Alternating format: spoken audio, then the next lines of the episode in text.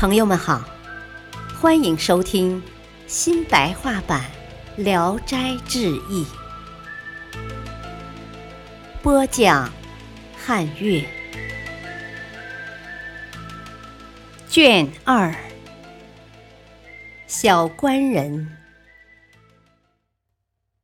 有一个太史，忘了他的名字。他白天躺在书房里。忽然看见一个小小的仪仗队从墙角里钻出来，马像青蛙那么大，人比指头还小。小仪仗排成几十队，有一个官员，头戴乌纱帽，身穿绣袍，坐着轿子，纷纷出门走了。太史感到很惊奇，暗自怀疑是睡眼昏花看错了。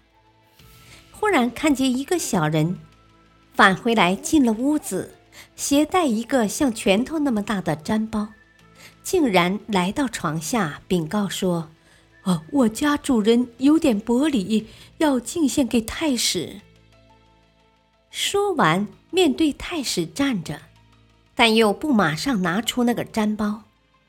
过了一会儿，他又自己笑着说。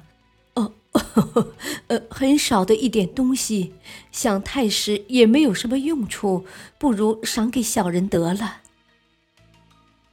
太史点点头，他高兴的拿着走了，以后再也没有看见。可惜太史当时有些害怕，没有打听他们是从什么地方来的。感谢收听，再会。